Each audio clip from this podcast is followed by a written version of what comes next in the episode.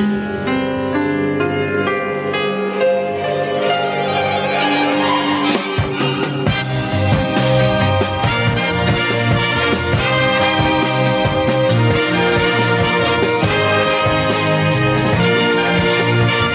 слушаете радио «Томский благовест».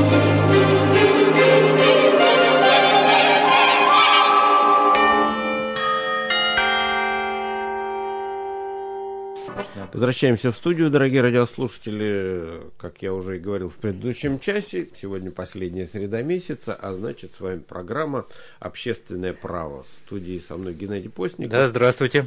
Председатель Совета общественной... Председатель общественной наблюдательной комиссии, комиссии Томской, Томской области. области. Да.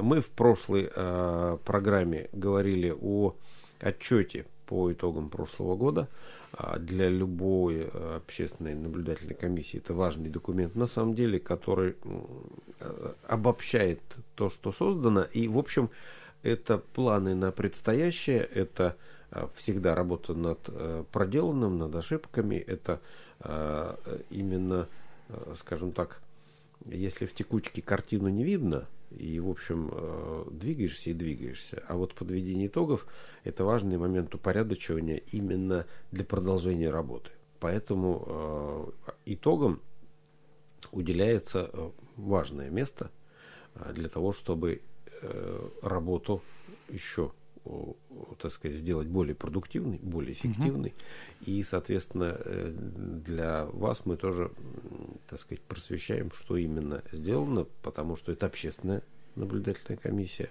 Регулярно бывают ротации, регулярно требуются новые кадры. И когда вы нас слушаете в программе «Общественное право», имейте в виду, что если вы вдруг вам что-то откликнется, вы можете прийти, поучаствовать, вы можете поработать в этой сфере и понять, что это наша с вами совместная лодка, в которой нам вместе плыть. И э, возможность вот этой работы открыта для всех. И мы знаем, что регулярно при ротации э, наблюдательные комиссии приглашают граждан для того, чтобы мы с вами включились в эту деятельность. Поэтому это все не просто отчет организации. Мало а, того, я вам даже больше скажу, 76-й федеральный закон об общественном контроле, который вот регламентирует деятельность общественных наблюдательных комиссий, он как раз, как раз и говорит в связи с тем, что общественная наблюдательная комиссия является общественной, то мы должны э, не только исполнительные органы власти ставить в известность, что было сделано, мы должны ставить и общественность общественность по возможности, но общественные организации, которые выдвинули членов э, э, в общественную наблюдательную комиссию, это в обязательном порядке. Поэтому мы-то, в принципе, общественная наблюдательная комиссия работает не для того, чтобы э, галочку поставить. Вот да. это вот тот самый, та самая функция, которая как раз и преследует собой э, такую цель, как информирование общественности о э, состоянии нарушений прав человека э, в, том или другом или ином регионе. Поэтому вот и отчитываемся. Мы в прошлом году начали, в прошлую передачу начали рассказывать, но не закончили. Я коротенько расскажу то, что было э, ранее э, в прошлой передаче, и перейду на подведение итогов как непосредственное. Э, я напомню, что э, посещение комиссии осуществила ровно 40 раз в прошлом году. Это места принудительного содержания, которые относятся к Министерству внутренних дел, Федеральной службе исполнения наказания и психиатрические больницы. Причем психиатрические больницы – это те отделения, где люди э, лечатся недобровольно и принудительно. Недобровольно – это по решению психологов, психотерапевтов, э, психиатров – а э, принудительно это по решению суда. Это тогда, когда человек совершил преступление э, в невменяемом состоянии, ему надо лечиться, а не сидеть в колонии. Э, всего было выявлено 108 нарушений прав человека. Э, заключений мы отправили в прошлом году по поводу решений, по поводу вот наших посещений и нарушений 31. Э, жалоб у нас, э, жалобы делятся на две части, это которые мы принимаем в устной форме, которые в письменной, у нас они 79 и 96 соответственно, и 166 ответов мы дали. Теперь, что касается по сотрудничеству. Я рассказывал, что с ФСИН России мы сотрудничаем, а именно по Томской области территориальным подразделением. В принципе, у нас достаточно хорошее э, сотрудничество получается. Э, управление нас э, слышит и хочет слышать. Мы, соответственно, докладываем управлению о том, что мы увидели или не увидели, выявили или не выявили при каждом своем посещении. Кстати, вот завтра пойдем опять в следственный изолятор номер один, тот, который на Пушкина в простонародье называется тюрьмой. Что касается э, управления Министерства внутренних дел по Томской области, то отношения у нас формальные, такие односторонние, мы им письма пишем, а не знаем, чем все это дело заканчивается. Хотя я уже в прошлый раз и этот раз подтверждаю, что заканчивается хорошо. Э, управление внутренних дел э, обращает на наши решения и где-то уже то, на что мы указывали, мы же рекомендуем, мы не можем не заставить, ни что мы говорим, вот здесь вот нарушение. Уже стало притворяться в жизнь, и мы думаем, что со временем то, что они в состоянии будут сделать, потому что что-то надо менять законодательство, это уже наша работа, а не их. Э, где-то надо финансирование большое, э, это они будут запрашивать в Министерстве внутренних дел. То есть так просто все вопросы не решить. Э, с департаментом здравоохранения у нас отношения не очень, вернее никаких, до 20 числа февраля сего года, потому что 20 февраля мы встречались Э, с главным врачом психиатрической больницы на, э, и э, замначальника департамента здравоохранения. Мы встречались на площадке уполномоченного по правам человека и попытались по итогам 2023 года выстроить какое-то взаимоотношение. Вроде как что-то мы до чего-то договорились, убрали какие-то проблемы, связанные с недопониманием, с неприходом писем, с неответом на них. Я думаю, что в этом году у нас будет лучше и надеюсь вас порадовать. Э, с уполномоченным по правам человека, кстати, у нас конструктивные отношения, мы друг другу помогаем. Э, Елена Геннадьевна Карташова, как уполномоченный, э, помогает нам где-то больше, потому что мы ну что люди, ну у нее работа такая, скажем так, извините. Угу. Вот у нас работа тоже такая, но у нас она вроде как общественная, ну не вроде как, она действительно общественная, и э, мы-то смотрим э, по, на узкие места, вернее, на места принудительного содержания. Елена Геннадьевна смотрит в целом на соблюдение прав человека вообще в Томской области, там и места принудительного содержания, и непринудительного, поэтому обмениваемся информацией.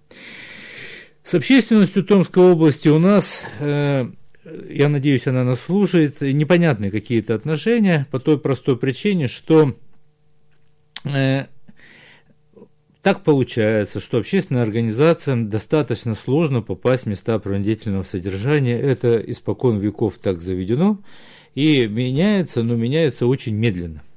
А, соответственно, э, работать мы э, можем с общественными организациями только в плане тогда, когда наши подопечные, извините, люди, которые находятся в местах принудительного содержания, выходят из этих мест. Э, делать какие-то проекты внутри на секунду, а да. почему тяжело? Вот вы говорите, спокон века попасть там в места заключения тяжело. Это, это, этому кто-то сопротивляется или это установка такая? Вот в чем причина? Причина, наверное, в традициях, в, в основном. Э, традиции вызваны были тем, что общественные организации э, не, не, не должны не знать, что существует, что не существует, как оно, зачем оно это и почему это. советских времен как заведено, да, да, да, да, да, да. Ну, ну вот смотрите, как, например, психиатрические учреждения. С советских времен же вообще очень, относительно, очень основательно было запрещено э, то есть Министерство внутренних дел даже не могло туда всегда попасть, когда оно хотело. Это было такое свое государство в государстве. Да? Ну да.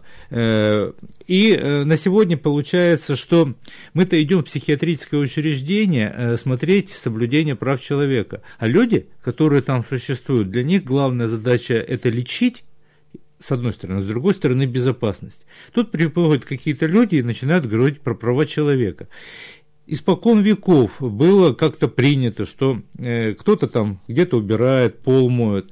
Сейчас это запрещено, потому что права человека, э, по правам, в концепции прав человека это нарушение. А это как было, так и было. Мы, это я не только про Томскую область говорю. И ведь те же самые старшие э, медсестры, врачи, а они говорят, да вы что, это всегда так было. То есть вопрос всегда так было, он остается вот еще непонятно откуда, оттуда-то, откуда-то. Вопрос какой всегда. Вот, 19 век тогда было так? Или в 1900 Там еще хуже было, кстати. В 13 году, например, там. Еще Было хуже так? было. Было Ну, так, так да. Вот, вот, Вот, э, ну, они же передают э, из Из поколения в поколение, да, э, как, зачем и почему. Вот, поэтому с общественными организациями, плюс ко всему, э, у нас же в стране есть проблема э, судимости. Э, Ведь человек отсидел, судимость сняли, не сняли, а он же продолжает жить и работать, он рядом с нами, а есть требования и рекомендации вышестоящих органов правоохранительных, по которым этих людей нельзя пускать в учреждение. У нас есть, то есть у нас есть Даже ограничения. если судимость там снята или погашена, или... Э, Там вопрос, э, вот смотрите, в общественную наблюдательную комиссию, если судимость снята и погашена, можно идти. Мгм. А в общественный совет при территориальном офисе нельзя, если была судимость. Нонсенс. Потому что полномочий Да. в общественных наблюдательных комиссиях-то поболее, чем в общественных советах. Но вот там положение э, говорит о этом. И, соответственно, если положение а, говорит, э, что в общественный совет вообще нельзя, то член общественной наблюдательной комиссии не может входить в общественный совет. То есть Непонятно. это рассогласованность такая Да, да, да. Да, да. И вот Мгм. э, это вот где-то вот это вот все это потихонечку. Потом же у нас очень э, сложный вопрос э, к религии. Э, Соответственно, если кто-то, надо же проверить, сектант, не сектант. Поэтому это очень такая затруднительная работа по проверке, рапорты. Ну и надо понимать, что у нас люди не желают себе дополнительную работу искать, поэтому у них и так много работы, поэтому проще, извините, иногда бывает проще отказать. Вот так скажем. Вот. Но, тем не менее, мы с общественными организациями пытаемся работать таким образом, чтобы они все-таки делегировали своих людей в общественную Мгм, наблюдательную комиссию, э, потому что э, сами члены УНК не могут э, заниматься вопросами общественных организаций, у них своя задача, а по закону 76 мы можем содействовать. Вот этим содействием мы как раз и занимаемся, а стараемся, то есть э, и у нас есть э, такая внегла, э, вне законная, там, не, не противозаконная, а внезаконная такая договоренность среди членов ОНК. То есть мы же в каждой из общественной организаций, мы не используем мандат э, члена общественной наблюдательной комиссии для того, чтобы выполнять функции общественной организации в учреждениях, куда этот мандат нам позволяет входить Мгм. чтобы мы, если у члена НК, то есть мы приходим как член НК. Если ты хочешь прийти как член общественной организации, приходи, но не по мандату члена НК. Это будет правильно. Вот. э, Что касается с лицами, которые находятся в местах принудительного содержания, это тоже любопытная достаточно вещь, потому что э, лица бывают разные. Э, Кто-то считает, что мы должны, так как мы общественная наблюдательная комиссия, мы обязаны их сопровождать, то бишь быть общественными их защитниками. Это не входит в, круги, в круг работы общественной наблюдательной комиссии, поэтому мы этим не занимаемся. Э, Кто-то имеет плохой опыт работы с общественной наблюдательной комиссией как в Томске, так и за пределами, и, соответственно, считает, что вроде как мы не нужны никому, и толку от нас никакого нет. Но э, потихонечку, помаленечку у нас э, приходит э, взаимоуважение, как они нас потихонечку начинают уважать, потому что у нас появились какие-то результаты нашей работы. Ну и а мы обязаны уважать любого человека, потому что мы же, когда приходим либо в колонию, либо в следственный изолятор, мы же никогда не интересуемся, почему он там оказался, тот или другой человек. Потому что мы же, как я говорил, защищаем человеческое достоинство, а оно у всех одинаково, поэтому что он совершил, это вопрос уже суда. Суд пускай принимает. А, как, а так как он находится в местах принудительного содержания, нам без разницы, э, что за действие, э, что за противодействие он в этом деле совершил. Геннадий, вот тут вопрос нам задают. Давайте. Что вкладет в формулировку общественной организации, например, ассоциации или Союз кинологов это общественная организация, или фанатский клуб э, болельщиков это тоже общественная организация? Есть... Да, это общественная организация, она регулируется законом о некоммерческих организациях, который у нас существует федеральный закон в Российской Федерации, и там все это прописано. Ассоциация – это форма общественной организации, некоммерческая организация. Объединения, все эти вот, э, они общественные организации, да, да. Фонды. То есть открываем закон о некоммерческих организациях, и там все прописано, все постатейно есть. Вот. И в прошлый раз я начал говорить о том, что какие в основном нарушения мы э, обнаруживаем. Это вообще-то, извините, э, конечно же, э, унижающее человеческое достоинство обращения, которое составной входит в Конвенцию ООН против пыток. Мы, это, конечно же, свобода получения информации – и свобода на доступ к суду, это свобода на частную жизнь, это очень много нарушений, причем они существуют везде, во всех учреждениях, во всех ведомствах.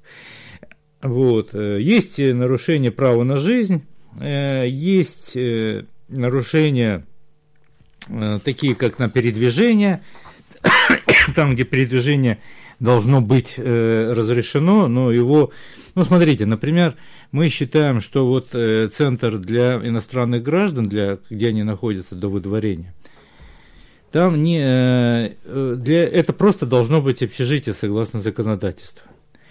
У нас же и в большинстве регионов Российской Федерации это камерного типа, то есть человек запирается там в помещении в каком-то, вот, просто запирается как в камере.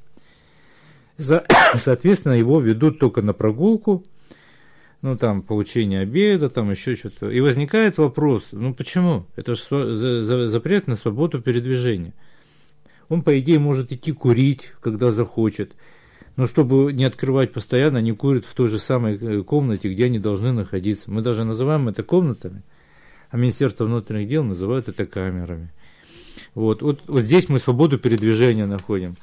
То есть, э, вот это основные, так скажем, э, есть свобода, нарушение свободы э, дискриминации. Мы даже констатировали нарушение свободы вероисповедания. Мы считаем, что так как у нас люди находятся разных вероисповеданий в местах принудительного содержания, и, по идее, они должны иметь возможность с своим настоятелем встретиться. Если, конечно, настоятель э, не секта, то есть э, с, те, с теми, э, так скажем, направлениями, которые разрешены в Российской Федерации как минимум. Но это же не сотрудники, и им нужно делать пропуски. То есть человек должен, то есть настоятель иметь пропуск.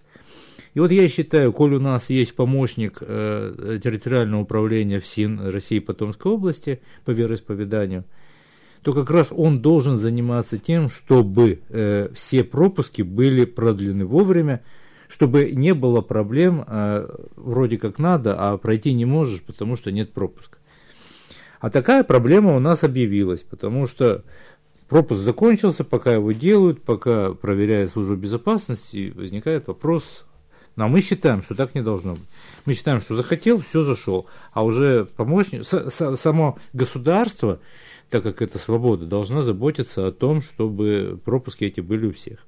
А вот говоря о религии, как раз вот здесь вот упоминается. Дело в том, что термин секта, он же такой достаточно не точно определенный. То есть э, вот этот вопрос кто решает вообще?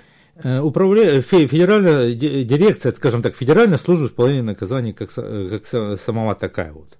Она, у нее есть рекомендации, с кем работаем, с кем не работаем. Она, угу. естественно, консультируется с Министерством юстиции, потому что она входит в Министерство юстиции. Угу. То есть мы можем сказать, что так То как... есть у них есть достаточно четкие критерии. У них есть список организаций, с а. которыми, а, с которыми прям... можно работать. И, и кто может быть допущен на да, да, да, да, да, да, да, Понятно. да, да, да, да, да. Теперь смотрите, с какими проблемами мы столкнулись. Во-первых, как это было испокон веков, у нас проблема с процедурой оборота корреспонденции. Дело в том, что существует, и когда э, осужденные, например, пишут заказные письма, тогда все просто письмо присваивается адрес, и оно отслеживается. Если осужденные пишут простые письма, то письма не доходят. Возникает вопрос, почему они не доходят? Они не выходят из места принудительного содержания или теряются на почте? Понятно, что почта говорит, что нам просто его не отдавали. Понятно, что учреждение говорит, мы отдавали, это вопросы к почте. Потому что, ну, пришли там э, простых писем, там 50 штук отдали, кто их будет считать, кто будет реестр заполнять. Эта проблема как была, так она есть, и она общероссийская. Она не относится к Томской области. Она общероссийская. Непонятно, а, как она связана с цензурой, непонятно, как она связана к отношению, то есть э, субъективность ее непонятна и объективность соответственно. Но эта проблема существует. Э, теперь, что касается медицинских услуг, это целая большущая проблема, и она касается вообще всех. Начиная с изоляторов временного содержания, через спецприемники, через следственный изолятор и в колониях, где находятся непосредственно уже осужденные. Э, у нас э, в спецприемнике, то есть, помните, есть такая вещь, как специальное помещение содержания задержанных лиц. Раньше это было КАЗа, ну, в простонародье это обезьянники. Угу. Э, естественно, там никто из медицинских э, сотрудников не дежурит. А ведь человека забирают, бывает достаточно неадекватным и непонятным, в каком состоянии здоровья находится. Плюс ко всему непонятно, какие таблетки он имеет право потреблять, какие непонятно, какие не имеет права, какие имеет право. И тут на сотрудников полиции возлагается, на наш взгляд, совершенно несвойственная им функция.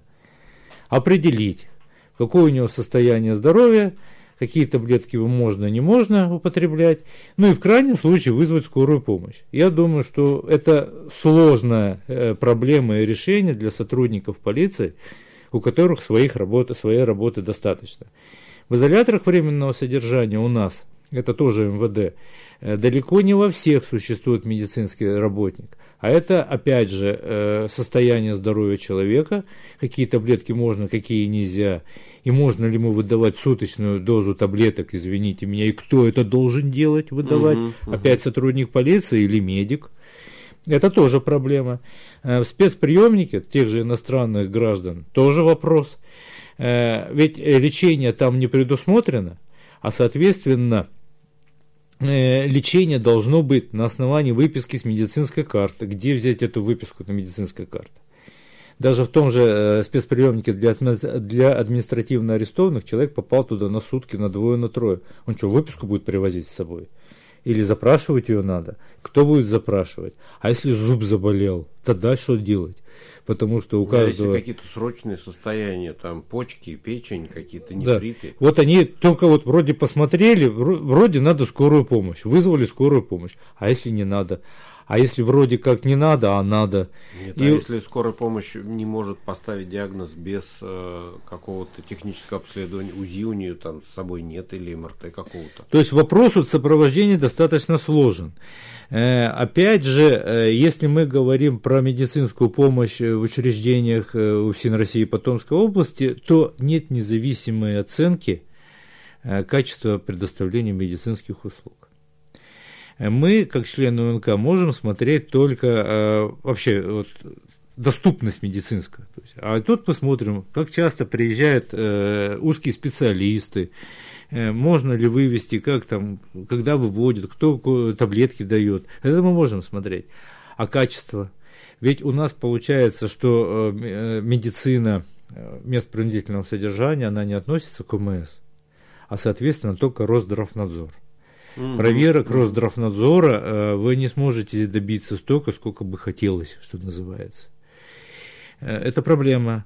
А соответственно, э, человек, попавший даже вот в следственный изолятор, он находится, по идее, еще не осужден, он, воз... он из нашей среды свободной попадает туда, находясь на ОМС где-то а там он уже к ОМС никакого отношения не имеет. И там он продолжают лечить согласно его слов, если у него каких-то документы медицинские есть, вот так как бы как и непонятно как. И э, он рассказывает, чем он болеет, но человек же тоже вещь, доста- человек достаточно субъективен.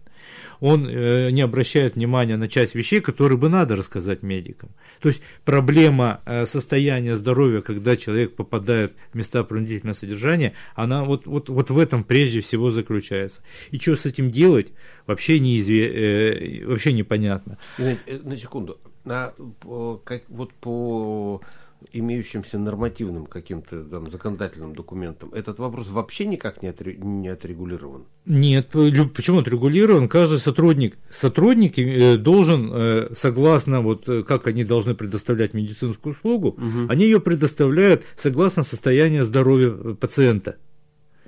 А, ну а вот эти как раз вещи, как это состояние здоровья оценить, и как оно не да, прописано. Оно раз. нигде не прописано. Я вам а, даже вот, больше скажу, человек, который, например, выходит из лечебного учреждения, которое у нас на Клюево находится, и попадает угу. в приют странник, который через забор, он туда попадает без выписки медицинской. Интересно. Совсем интересно. Потому что это вроде как получается э, врачебная тайна. Вот что с ней делать, с этой врачебной тайной? Э, и опять же, у нас в том же следственном изоляторе, это вообще критическая вещь, потому что человек осужден, еще не осужден, он свободен, он вроде МС, вроде не МС, а тем не менее на него там смотрит медицина не как на пациента, а как подследственного. Соответственно, медицина – это на второй части. Первое – это следственные действия, э, выезды в суды и так далее и тому подобное. А уже потом, в свободное время, когда он будет здесь, его можно подлечить. И опять же, если он там находится, он же находится круглогодично, круглосуточно, да, бывает да, и круглогодично, конечно, конечно. а медики-то работают, э, грубо, до трех, там, до четырех часов, если человек из суда возвращается, ну, день потерян для него, э, для его общения с медицинским сотрудником. То есть медицина это вот э, совсем проблема. И э, к медицине здесь еще можно добавить еще и холодно. Э, холод осенью и весной, то есть в эти вот времена года, когда отопление еще не дали или уже не дают. Если мы можем с вами ставить короли, к, ну, обогреватели, обогреватели. обогреватели, да, то там это запрещенный предмет во всех учреждениях. И, соответственно, вот как хочешь, так и грейся, что называется.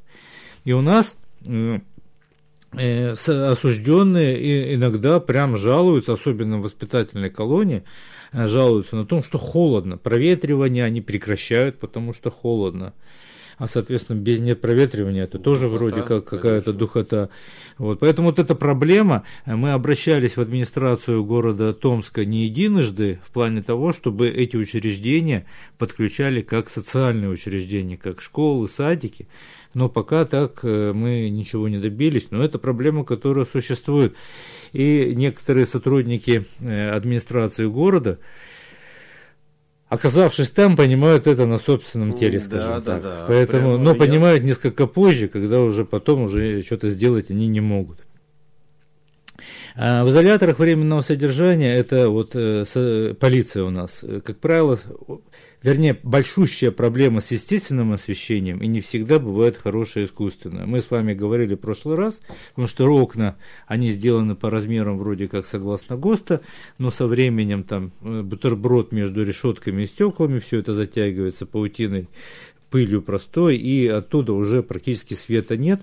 А учитывая, что, как правило, изоляторы временного содержания находятся в полуподвальных помещениях, в основном потому, что это районное то эта проблема так достаточно остро начинает уже потихонечку стоять. Есть возможность и рассматривать, мы, наверное, будем предлагать э, как-то, наверное, делать один хороший изолятор временного содержания на несколько районов, потому что и наполняемость тоже достаточно э, сложная. И еще проблема – это отсутствие шкафов дезинфекции во всех изоляторах временного содержания. Это матрасы, это подушки, их надо дезинфицировать. Раньше это делали районные больницы. После какого-то времени э, связь между районными больницами и МВД ухудшилась. И теперь это там, где делают, там, где есть шкаф дезинфекции, там делают, там, где нет, там придумывают чего-нибудь, э, куда, зачем и почему. Мы говорили уже про обезьянники, про СПЗСЛ, и там другая проблема. Во-первых, как я говорил, это э, люди, помещенные там и с медицинской точки зрения, и с временной, они забирают очень много времени у сотрудников полиции дежурной части, у которых и без них проблем очень много. Вот. Но э, и так как они еще, вроде как они раньше же были как, ну, побыл там часок и ушел. А теперь э, э, возникает проблема, что если человек, например, остается на ночь, ему должно организовать спальное место, извините меня, с простынью, с подушкой, с наволочкой, с матрасом. А э, места принудительного содержания с ПЗСЛ, они бывают, это просто лавочка, которая очень узкая, и с матрасом, если постелить матрас, то с этим матрасом ты как раз и падаешь вниз, потому что он очень узкий.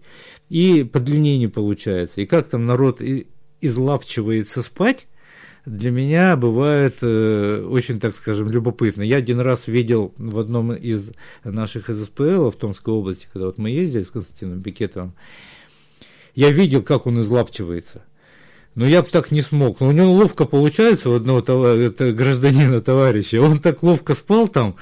Я не знаю, как, как, как у него это получается, как он так, какую позу смог принять. Ну, ну, а захочешь жить не так, скажем, что называется. Хочешь Но это все-таки приспособление, которое да, да, да. быть не должно. Должно быть э, пригодные условия для содержания.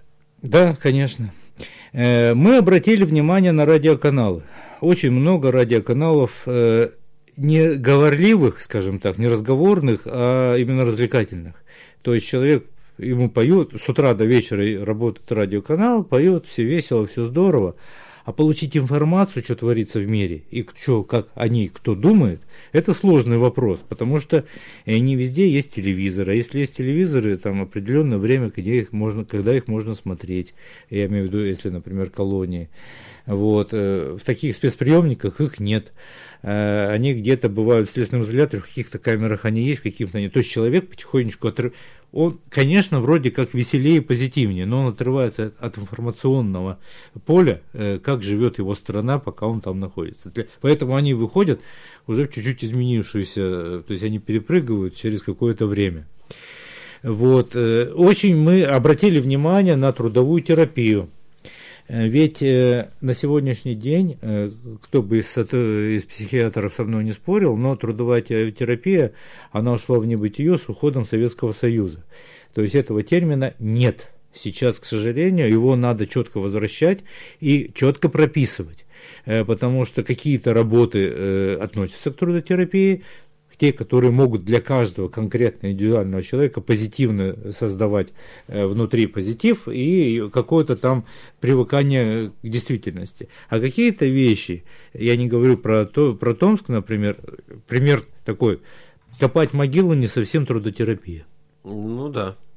Вот. Кто-то может вообще там панически бояться этого. Да, поэтому надо четко понимать, что есть, а трудотерапия нужна и важна. Человек должен чему-то учиться, чем-то заниматься, какие-то навыки трудовые э, получать, и чтобы потом эти навыки пригодились после э, выхода даже из психиатрической больницы, ведь ему же надо жить, варить, что-то делать. И последняя проблема, которую мы столкнулись, видимо, то есть одна из, из тех, э, которые бросаются в глаза, это то, что сотрудники э, Министерства внутренних дел, Федеральной службы исполнения наказаний, сотрудники психиатрических учреждений очень смутно понимают, что такое права человека. И когда начинаешь от них э, просить э, выполнения права человека, сам понимаешь, что ты просишь то, чего они не знают, а смысл просить тогда возникает какой? Вот, приходится э, тут же объяснять, рассказывать, что возможно в определенное какое-то время. И мы начинаем рассказывать, что это нельзя делать, это вот так вот лучше сделать, это вот так вот сделать, это вот нарушает такое-то право. Бывает, что на тебя смотрят люди и понимают, какое право, что за право на частную жизнь. Вот самый простой пример права на частную жизнь. Тем более мы это дело обговорили уже с Федеральной службой исполнения наказаний по итогам 23 года. Право на частную жизнь. Телефоны, э, откуда осужденные, могут позвонить домой. Их должно быть определенное количество на, определенный, на отряд с определенным количеством осужденных. Как правило, их 2-3. Их вешают в коридоре прямо рядышком. Пожалуйста, подходите, звоните. Люди ходят, а ты звони сколько хочешь. И мы говорим, вот это нарушение права на частную жизнь. Вы уберите телефон, хотя бы тот, хотя бы один. Если он будет пользоваться, то человек должен один на один пообщаться с человеком по той стороне провода. Конечно. И не должен тут другой кто-то рядом общаться. Право частной Э, жизни. Да, это люди не должны мимо тебя ходить. А ведь именно так оно и есть. И не только э, в колониях. Это и в психиатрическом учреждении э, по телефону звонят с поста медсестры, которые находятся посредине отделения. То есть тоже ходят люди, да, они больные, и, и что? И звонит э, больной человек, и что? Но право на частную жизнь нарушено. Для них всегда считалось, что это, ну, ничего страшного в этом нет, ну, подумаешь. Ну, поговорил и поговорил. Вот. И у нас, естественно, есть планы. Э, планы, которые, э, то, что я вам даже, даже то, что вот э, не бросается в глаза в виде нарушения, это, например, мы столкнулись с тем, что э, нет в учреждениях Федеральной службы исполнения наказания в колониях существует два часа обязательных работ, ну, вроде как на благо колонии, они неоплачиваемые. Но мы не нашли фиксацию, как это фиксируется. То есть человек, если два часа работает, то понятно, а если он якобы в двух часов работает 3-4, это уже 1-2 часа рабского труда, что называется. Э, Конечно, э, сотрудники учреждений э, обезопасиваются тем, что просят у осужденных написать заявление, что они готовы работать больше.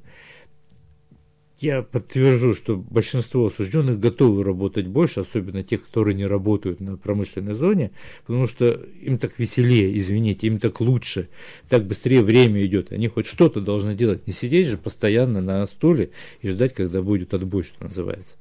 Поэтому да, но тем не менее эту систему э, регулирования необходимо проработать. И надо четко определить, что является благоустройство, работой по благоустройству колонии, а что не является работами по благоустройству. Потому что опять возникает вопрос, если ты э, в кочегарке работаешь, это работа по благоустройству? Ну, вообще-то нет.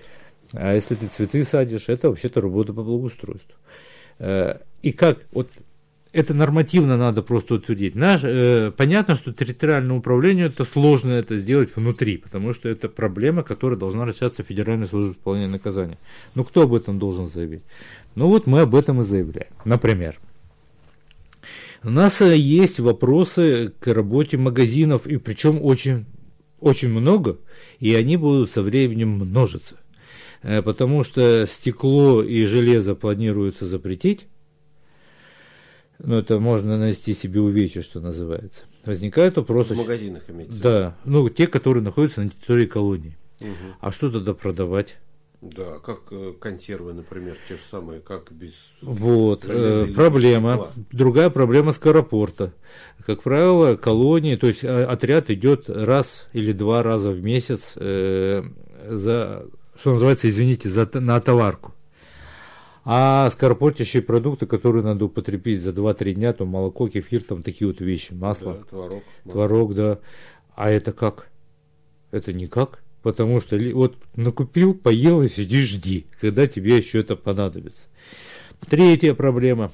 Э, так как у нас э, поставки идут э, через федеральное казенное учреждение ФКУ-24, это Красноярск, э, то впутывается логистика. У местных товаропроизводителей, у местных, вот которые в Томской области, берется очень мало.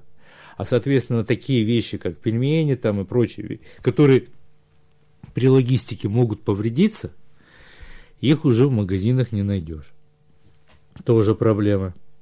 Э, осужденных сейчас стало чуть-чуть поменьше, но все равно площадей для магазинов, для хранения э, продукции, которую надо продавать, э, не так уж и много, все завалено. Соответственно, э, кому-то может не хватить. Тогда ждет следующего, когда следующий раз пойдет. То есть это проблема. Из этого еще э, существует и такая э, трудность, как диет питания. Да, да, да. Если человек, например, грубо говоря, болеет там теми, теми болячками, которые требуют молочное, да, у нас диет две в основном. И то это в колониях. И диеты две это для диабетиков и угу. для ВИЧ, гепатит, вот это вот, вот да, это да, вот да. вторая стезя. А остальные как желудочно-кисечные, э, подагровские, Конечно. вот эти все. А их про этих диет, про, я даже не говорю по вероисповеданию, кому что можно. Я говорю про здоровье. А этих диет просто нет.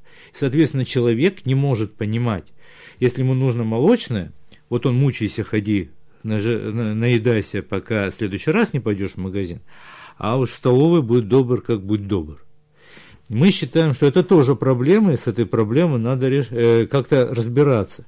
Когда нам говорят, что это целая проблема, ее невозможно в принципе решить, тогда я привожу примеры, э, извините, Польши, Сербии, э, Италии, где, где диет просто немерено.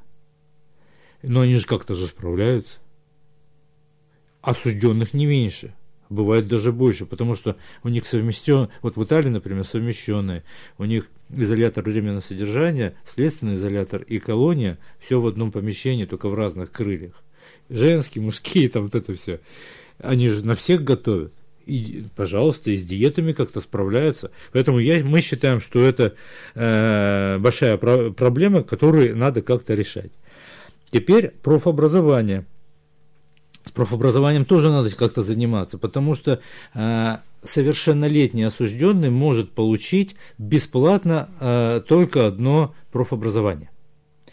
Э, второе он может получить по решению начальника управления федеральной службы по региону. Соответственно, у них есть э, в учреждениях есть своя база, где надо трудиться. Понятно, что людей обучают для того, чтобы там было кому работать. У них есть и училище, и все обучается, все хорошо. Хорошо. То есть мы забываем о том, что человек освободится, и он будет иметь профессию, которая нужна э, Федеральной службе исполнения наказания, но не нужна э, на свободе. Я понимаю, что это проблема, которую тяжело решить. Если их там не обучать и потом не выпускать на работу, это тоже проблема. Соответственно, э, мы сейчас потихонечку подходим к тому, что надо вносить изменения в законодательство Российской Федерации и разрешать осужденным получать как минимум две профессии по профобразованию бесплатно. Пусть одна будет там, другая вот по освобождению. И вот э, здесь э, служба занятости как-то пытаться совместно чего-то работать. Потому что по-другому, ну, никак нельзя мы наткнулись на то, что у нас нет прогулочных дворов э, в комнатах длительных свиданий. То есть, когда осужденный попадает в штрафной изолятор, его выводят на обязательную прогулку в течение одного часа. Ну, все, все помещения камерного типа. А когда человек хороший, ему разрешают трое суток э, с родственниками жить в комнате длительных свиданий, то ни он, ни родственники э, на прогулку не имеет никакого э, права. Как-то получается не совсем логично.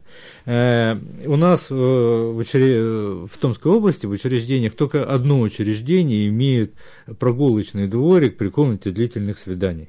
Только одно. И то это воспитательная колония, они молодцы. А у остальных, и это законом никак не определено, то есть они, их не должно быть. Если начальник колонии захочет, чтобы это было, начнет тратить деньги, э, ну, это либо ну, из не бюджета, либо нецевое использование, за которое он может опять же попасть туда же, что называется. Но это тоже надо как-то решать, потому что люди приезжают три дня сидеть, э, а если с ребенком, это как? Ну, человек должен дышать воздухом, ну, а прогулочных двориков их просто нет. Вот. Мы посмотрели э, воспитательную колонию, на нее внимательно более пригляделись, хотя у них есть прогулочный дворик, э, но э, мы так и до конца не определили, даже не определились с Министерством юстиции, хотя прокуратура считает, что трудовой договор с несовершеннолетними заключать не надо. Но в УИКе написано, что согласно трудового законодательства, трудовое законодательство предусматривает трудовой договор. И тут мы на, на, либо разбираемся, либо это законотворческое, как, либо это неразбериха среди закона как-то, надо четко прописать либо да, либо нет.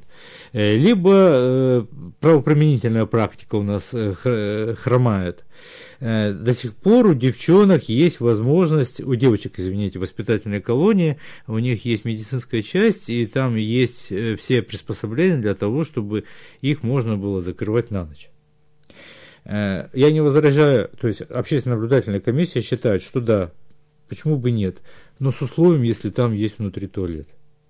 Если туалета нет, то нельзя закрывать. Да, Девочки не должны проситься, тем более там, да, там вроде как есть дежурная медицинская сестра, начиная, но это не выход из положения. Это, во-первых, зачем она должна быть для того, чтобы только девочек выпускать, это не тот фронт работ, за который можно платить достойные деньги. А с другой стороны, э, почему девочки не могут выйти тогда, когда они захотят, э, не в зависимости от того, уснула медсестра, достучалась она или не достучалась. Постройте туалеты внутри, и тогда вообще вопрос просто снимется. Закрывайте, пожалуйста. Они там умылись, сходили куда надо. Все дела сделали. И еще в воспитательной колонии мы так искоса посматриваем на рентген-кабинет. Что-то с медициной, короче, у нас не очень. Он находится на втором этаже, конечно, все помещение лицензируемо, тут вообще вопросов никаких нет. Он находится на втором этаже, и если девочка повредила ногу или там э, малобоби... скажем так, малобобильно осужденный туда уже практически не попадет, а людей для того, чтобы тащить их по лестнице, э, таких тоже нет. Поэтому мы считаем, что, во-первых, рентген-кабинет должен находиться на первом этаже, а во-вторых, он должен находиться недалеко медсочасти. А у, на, у них получается медсочасть и метров через 100 э, рентген-кабинет. То есть не совсем понятная вещь. Зачем э, все это дело городить? Вот, и последнее, наверное, что я могу, могу сказать, это отсутствие переводчиков. Э, появляются и есть, и всегда будут либо, либо больше, либо меньше, появляются люди, которые плохо общаются на русском языке, а у нас получается, что мы обязаны довести правила внутреннего распорядка доступно для каждого.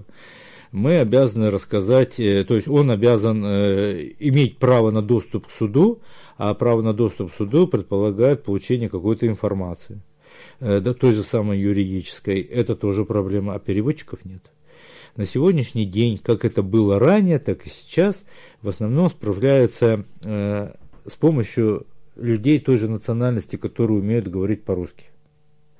Это не совсем правильно. Потому что это зависимость одного осужденного от другого осужденного. Плюс нарушение тайны следствия. Да, да, да, да, да. Это, это как в старом, старом добром анекдоте, помните? Что говорит, сказал? Сказал, что нету золота. Вот, вот, вот. Мало ли что кто как и перевел, и в другую сторону. Поэтому тут э, должен быть переводчик, но проблема-то не в том, что его тяжело найти. Проблема в том, что оно не финансируется Федеральной службой исполнения наказаний. То есть проплатить за работу сложно, потому что это не целевое использование денег. А без него, поэтому приходится уговариваться. У нас получается, что, э, что сотрудники полиции, что сотрудники психиатрической больницы, что сотрудники Федеральной службы исполнения наказания очень много делают того, что они, что они не должны делать. То есть это дается на откуп, э, откуп в каждом конкретном случае. И это создает дополнительные работы для людей, которым тоже не платят за это. Дополнительные хлопоты, а учитывая кадровую ситуацию, что и так люди там заняты в некоторых э, специальностях там выше крыши, что называется, и создавать для них еще какие-то вещи – Хотя государство, понимает, это должно просто было бы внести в бюджет строчку именно оплаты переводчиков, вот, и весь вопрос бы был решен, да? закрыт. Вот. Это, собственно, чисто государственная задача, тем более учитывая нашу демографию, перспективу демографическую, что количество мигрантов у нас с неизбежностью будет расти, а, наша демография не позволяет нам обойти этот вариант. Я уже напоминал о том, что вот несколько было демографических докладов, включая Росстатовский, который говорит о том, что для сохранения численности населения, там, например, на 2013 год, нам без сотен тысяч, а по некоторым прогнозам там миллионов, по миллиону с лишним мигрантов в год Это нет-то приток. Не приехали уехали, а только которые будут приезжать. Нам сохранить численность населения не удастся. Соответственно, вопрос закрытия, так сказать, выбывающих рабочих мест без помощи мигрантов, он даже не рассматривается. Ни, никем. Вот от Росстата до независимых там исследователей и, и, и Института демографии. Поэтому эта тема, соответственно, она будет э, только набирать обороты. И здесь для законодателей нужно сейчас этот вопрос решить, чтобы потом сотрудники вообще не захлебывались вот в потоке вот этих проблем теми же диетами, с теми же запретами религиозными относительно еды, с теми же там медицинскими манипуляциями, которые в каких-то религиях принятых, каких-то нет. И эти вопросы сейчас надо ставить, и именно на законодательном уровне вопросы бюджетирования, вопросы нормативные, законодательные. И вот здесь мы видим, что общественные наблюдательные комиссии как раз э, вот лучше, чем кто-либо другой эти вопросы ставит, эти вопросы своевременные. Друзья мои, время наше сегодня подошло к концу. Я напомню, что с вами было «Общественное право». Мы в прямом эфире встречаемся в последние среды месяца. А в студии сегодня был Геннадий Постников, председатель общественной наблюдательной комиссии Томской области за пультом Александр Ракин. Встретимся в следующей программе. В другое время нас слушайте в повторе. Всего доброго, до свидания. Высказывайтесь, присылайте свои мысли на WhatsApp. Он у нас всегда включен. И до встречи. Всего хорошего. Всего доброго вам. Вы